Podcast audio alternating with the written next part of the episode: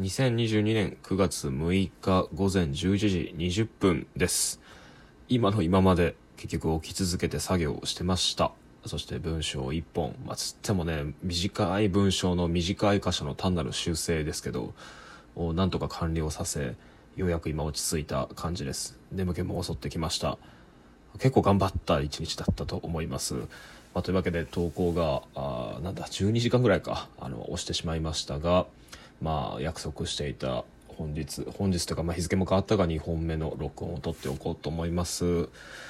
いやー今分はねあの後寝て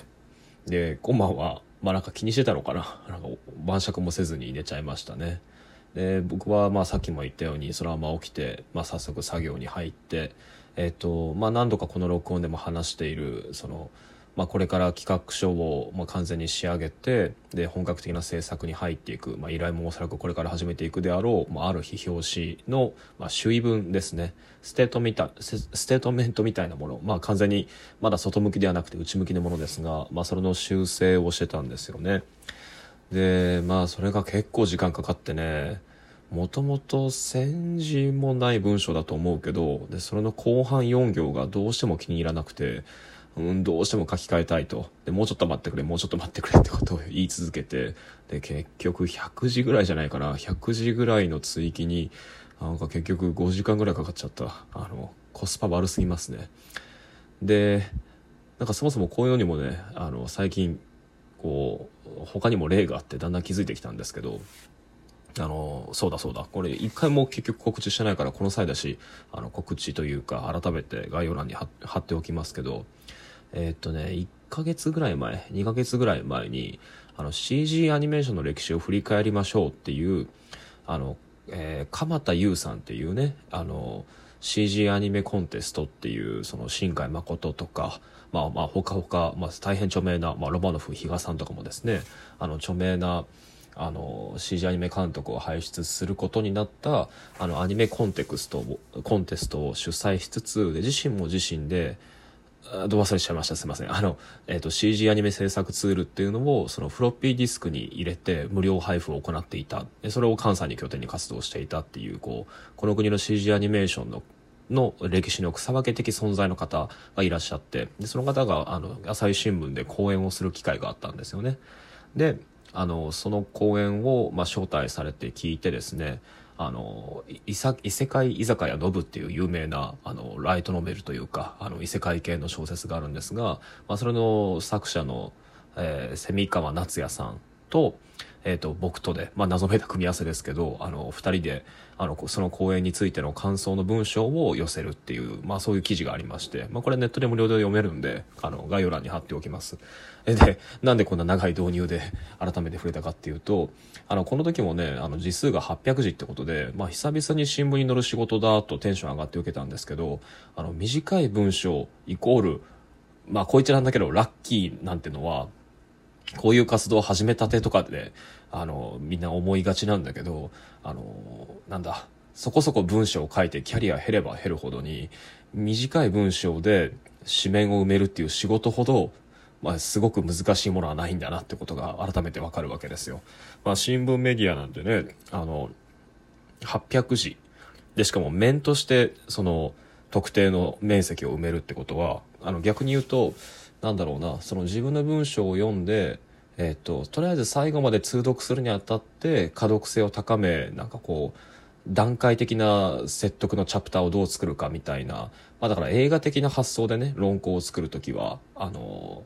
字数と各段落のセクションの役割を決めるんだけど、あの、800字っていう風になると、なんかもう別の世界になるんですよ。あの、一、これ1枚が絵として、構図として、たとえ5秒ぐらいしか読まなくても、なんとなく何が書いてあったか、キーワードが拾われる可能性を高めるみたいなね。あの、まあ、つまりこうか絵画を描くような感じで作らなきゃいけなくて。でプラスその800字っていうのはもうもはやその書きながら考えを温めて育てて結末に向けてなんとかそれを間に合わせるっていう書き方も許されないんであの逆に言うとこ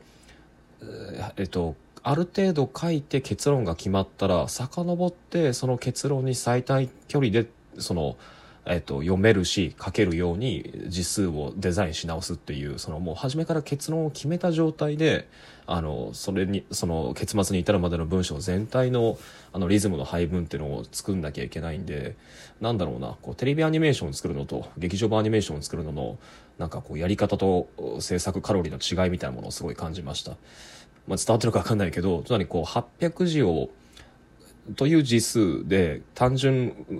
に紙面に上がった文字数から見るとこの労働力ってなんだ？あの2400文字の論考仕事の,、まあ、あのエッセイ仕事の3分の1ぐらいに見られるのかもしれないけど実際同じぐらいなんですよね。あの800字仕上げるのに結局2日かかって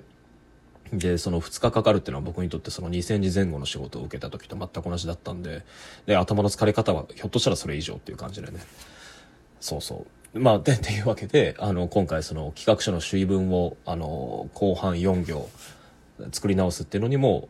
あの、まあ、いろんな人がひょっとしたらあのお渡しする会社の向こうで見るかもしれないんでとりあえずこう面として伝わるその絵の構図としてこう読むというよりかはパッと見るものとしてあの何かフックが至るところにも散りばめられてでどっかのフックが一語でも引っかかったならばあの結論部のなんか断片は伝わるようにするっていう風にこう普段と全然違うデザインの仕方を文章に施すことになりましたね。でまあ結果それができてよかったなとっていうのがまああのこの時間になっての今の状態です。えー、というわけであもう6分も閉めちゃった。あのまあ本日2本目の録音はまあ、昨日その、まあ、沢田作さん、まあ、この録音でもよく出てきますがこの企画を手伝ってもらってる方と長いこと話してちょっと改めて感じたことがあったので、まあ、それについて話しておこうと思います、まあ、何かっていうと、まあ、我が同居人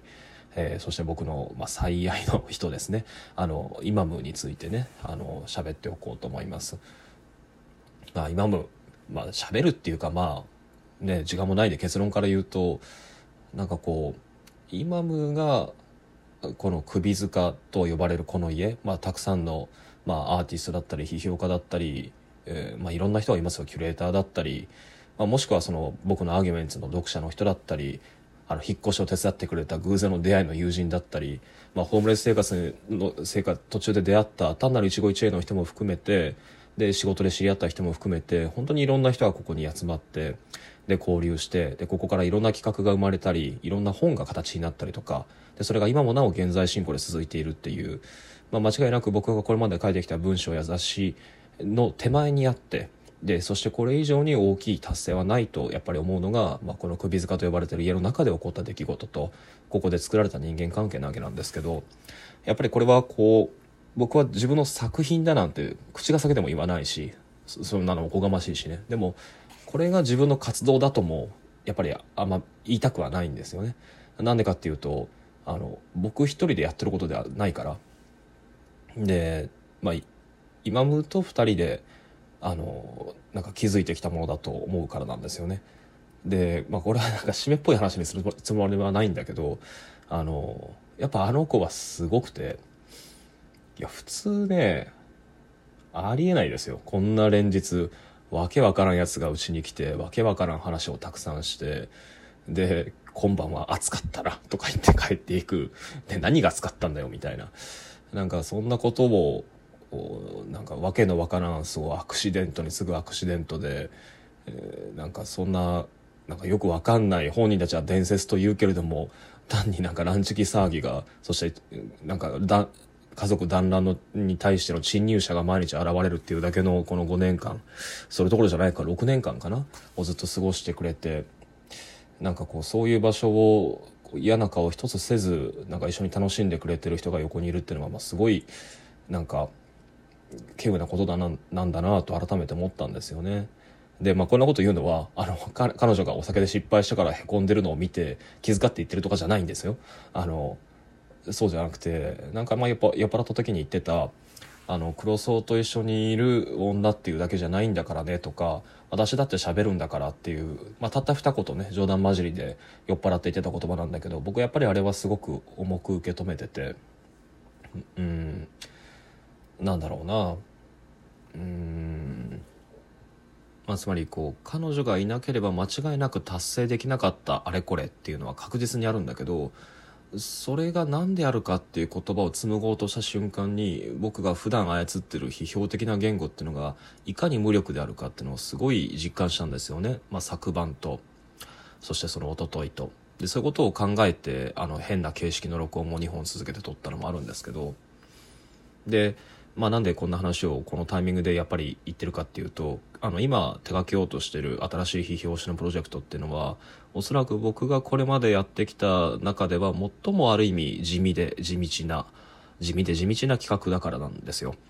でまあ時間もないんですごく短く言うと、